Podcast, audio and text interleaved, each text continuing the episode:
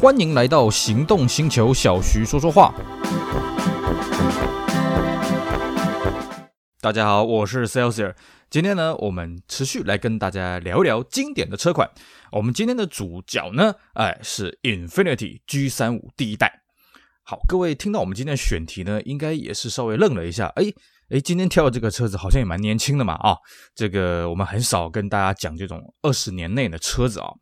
那当然了，因为我们主要是玩老车嘛，呃，这个年份越久呢，酒就越陈越香啊。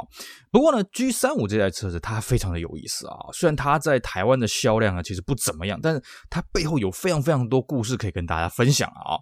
那我们今天呢就来带大家来一窥唐奥 Infinity G35 第一代的这款车子啊。好，我们这个对车有点认知的人大概都知道了啊。其实 G35 这个车，它的原型就是所谓的 Nissan Skyline 嘛啊。那我们在台湾这种左驾的地区，对 Skyline 呢有着无限制的想象啊，无限制的憧憬。毕竟，呃，长年以来呢，就我们一般人认知 Skyline 这个车子啊，它只有推出这个右驾版啊。其实这个说法是有点问题啦，怎么讲呢？呃，Skyline 这个车子其实早年真的有进来过台湾啊。我们曾经在这种老照片上面看过这个第一代的 Skyline 啊，哇，这不得了。啊，我们跟大家稍微回顾一下这个 Skyline 的这个历史好了啊。Skyline 这个车子呢，最早并不是日产的车子啊，它是另外一个日本的车厂叫做 Prince。那 Prince 这个车厂它怎么来的呢？啊，它是这个二战结束之后，当时这个日本有很多做这些军需。武器的这些工业嘛，啊，那其中最有名就是一些战斗机的公司啊。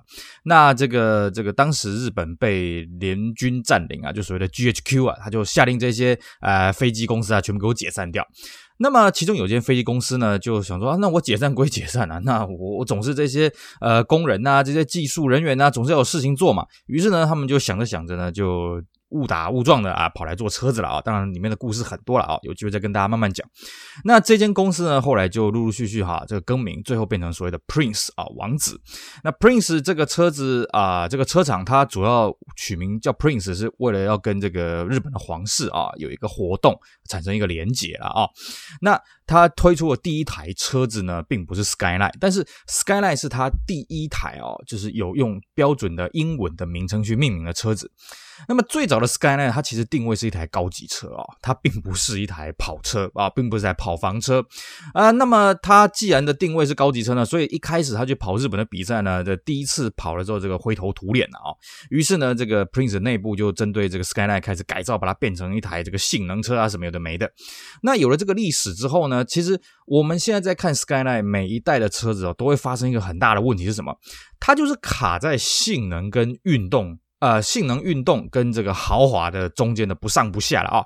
比方说这一代它是比较偏性能，下一代还比较偏运动啊，下一代还有可能有比较偏豪华什么的啊。那其实这个问题呢，也在我们今天要讲的这个 Skyline 啊，这个这个 G35 上面了啊。好，那后来呢，Prince 这间公司呢，因为它过分追求了这个呃性能的曲线啊，那当然就曲高和寡嘛，所以最后呢，啊、呃，它这个经营不善倒闭了，那被这个尼桑做合并收购。所以为什么我们现在一般听到 Skyline 都不叫 Prince Skyline，都叫尼桑 Skyline，就是这样子的啊？因为 Skyline 这个车系呢，当时在日本算是家喻户晓了啊。那所以尼桑在收购了 Skyline，呃，收购了 Prince 之后呢，也把 Skyline 这个车系给留下来，那么陆陆续续改款。那其实我们刚刚讲啊，早年 Prince 的时代啊，Skyline 它是有做外销的啊，它是有做左驾版的。其实。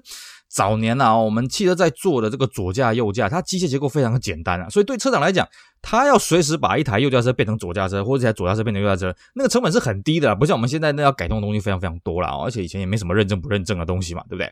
所以呢，其实我们台湾呢，在除了我刚刚讲说在老照片有看过第一代 Skyline 以外呢，那我们目前手上握有的情报是显示说，其实呃第三代的 Skyline 是有正式外销到台湾的了啊。那么台湾还有第四代的 Skyline，可是挂的并不是。这个你上的或是 Prince 的标，而是挂大都上啊，二四零 K 那是美规的，所以应该是留留学生或是美军带进来的啊，这不管。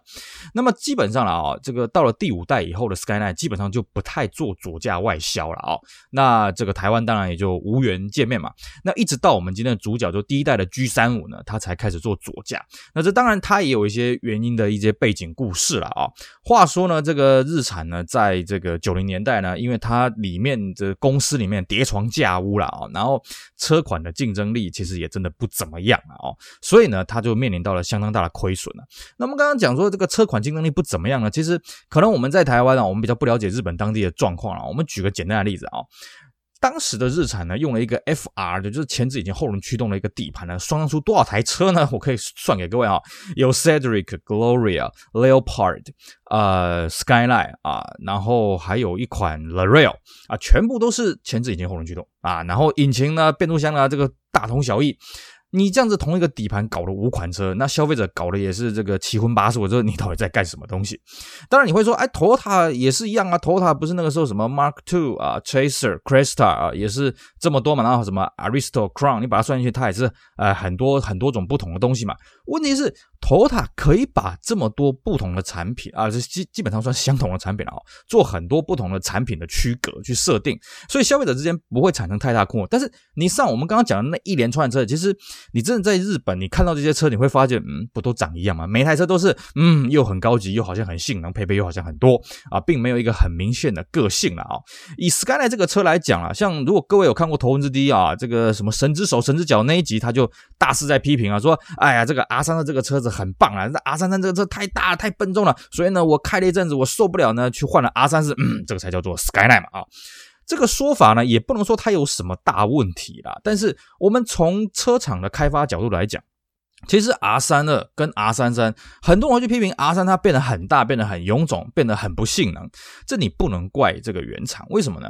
因为对原厂来讲，R 三的这个车子推出来的时候，它价格是蛮贵的啊、但是因为那时候泡沫经济嘛，所以大家啊算买得起。可是就有很多用户就讲说，哎。我 R 三的这个车子，除了 GTR 以外，我要它的这个可能，我要它的空间呐、我要它的舒适度都没有，这车太小了，尤其这后座空间太小了。那日产它也算一算嘛，其实你 GTR 虽然它的光辉光芒很大很耀眼，但它的销量能够有多少呢？是不是？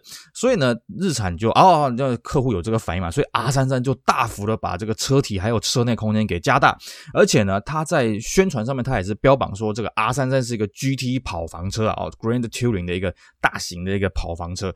那相对的，在 GTR R 三三的设计上来讲，它当然就受到这些车体上的一个先天的限制啊。就销售数字来讲，其实 R 三三它加大了之后，它的销售是有改善的。当然，你用绝对的销售数字来看，你觉得嗯没有啊，还好啊。因为 R 三三的这个上市的年代哦，正好是泡沫经济瓦解的时候了啊。也就是说，如我们可以预期，R 三三如果没有像这个 R 三二这样子长大了之后呢，其实 R 三三销量应该会更差了。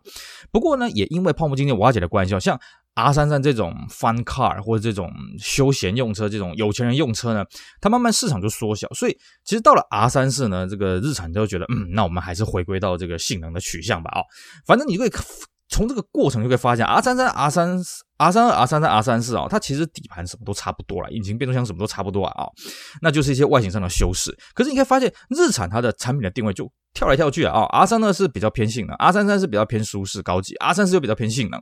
你就可以发现，其实日产里面也是一团乱啊！那在这种前提之下呢，日产它的亏损是越来越大，然后它的叠床架构的问题也是越来越多。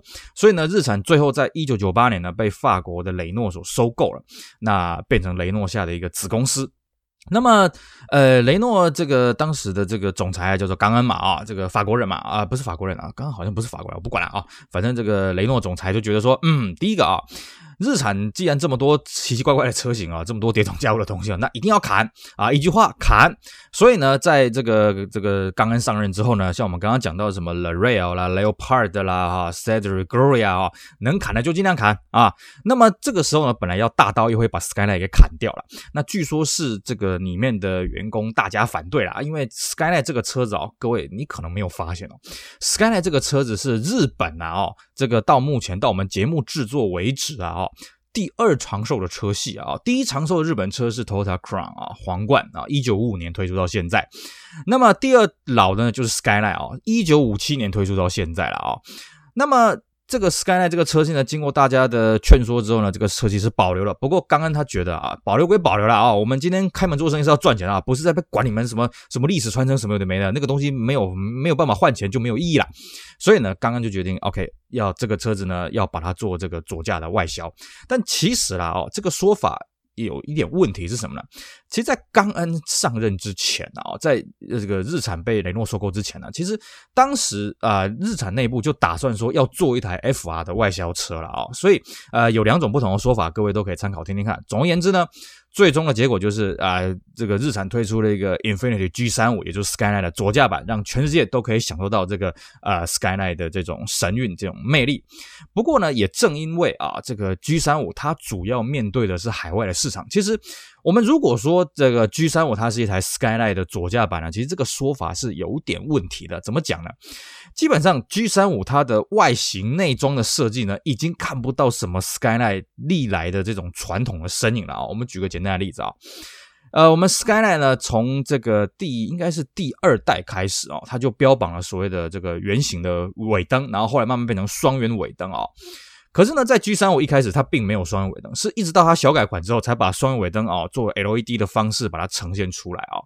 那当然，在这个排气量上面呢，这个呃，这个 G35 第一代啊，底盘代号叫 V35 了啊，它的排气量也是历来 Skyline 最高的，而且它也不用涡轮了啊。然后它把 GTR 的这个车系都切开了，这个种种的调调都跟历来的 Skyline 都完全不一样啊。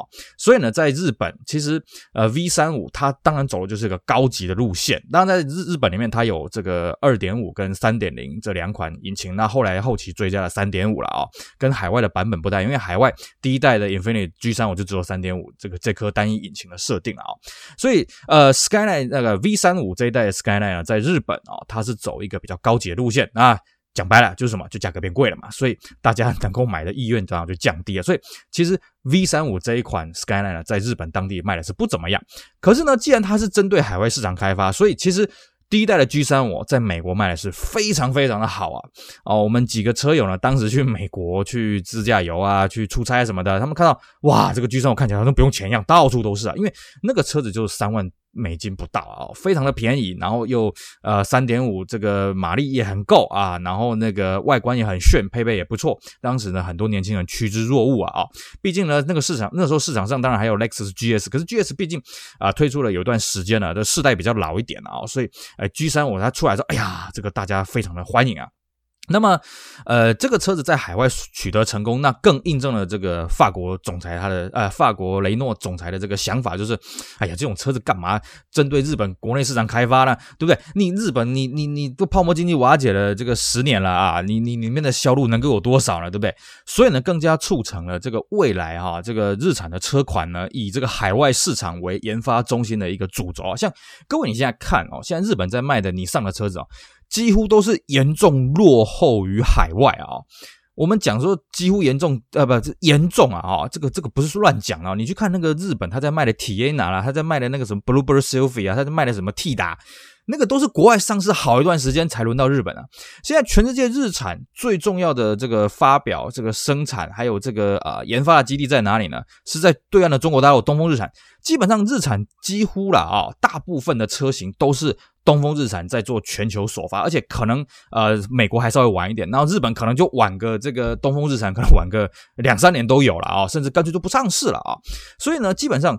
G 三五的成功呢，让这个法国雷诺确定说，这个主轴是没有错的，就是日产应该是做一个全球的日产，而不是做一个日本的日产，然后再卖到全球去啊。这个是 G 三五它所垫下来的一个基础了啊。那当然了，我们刚刚讲了一大堆说，啊，G 三五呢，在这个美国销量很好嘛，怎样怎样丰功伟业一大堆嘛。那在台湾的状况是怎么样呢？那我们必须跟各位讲呢，哎，其实，在台湾来讲呢，G 三五这个车子的销量呢，那就四个字，就不怎么样啊。我们一开始开头也跟各位讲嘛，这个车子。虽然啊，离我们节目推出来这个时间呢，其实这个车子在台湾上市还不到二十年了。可是你会发现，这路上基本上没什么能见度了啊。很多这个 G35 都已经进到报废厂里面去。当然，进到报废厂一个很重要理由是因为它排气量太大，它税金它一天啊就要一百块的税金燃料费。那另外一个是说，其实它当年啊，它的销路真的是也不怎么样啊，卖的也不好啦。毕竟啊，新车排气量就大嘛。然后还有就是，当时大家对 Infiniti 这个品牌的形象哈，其实还有点暧昧不明了啊。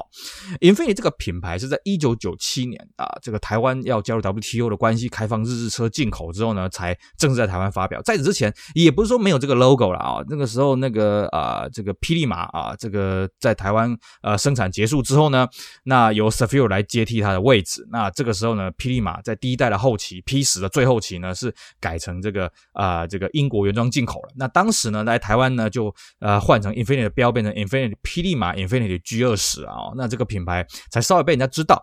那又一直到这个一九九七年呢，这个呃台湾加入 WTO 啊，开放了这个呃日本车进口。那这个时候呢，裕隆才引进所谓的 Q 四五跟 Q 叉 Four。那 Q 四五这个车子啊，因为当时的 Cefiro 配备实在太好，价格太便宜。我们讲一句话，呃，Q 四五赢过 Cefiro 大概就两个地方，第一个引擎比较大，第二个呃这个价格比较贵，就这样。你如果论豪华配备，论车内空间什么的，真的 Q 四五跟 Cefiro 真是不可相提并论。Cefiro 是完全超越 Q 四五啊，也就是说第一代呃这个台湾那个时候引进的那时候 Q 四五应该算第三代了啊，第三代的 Q 四五呢，基本上在台湾是被 A3 Cefiro 给打爆的。那相对的呢，这个 infinite 另外一款当时引进到台湾的 Q-4，哎，这个口碑就很好啊。尤其当时呢，它有一支广告很经典，是什么呢？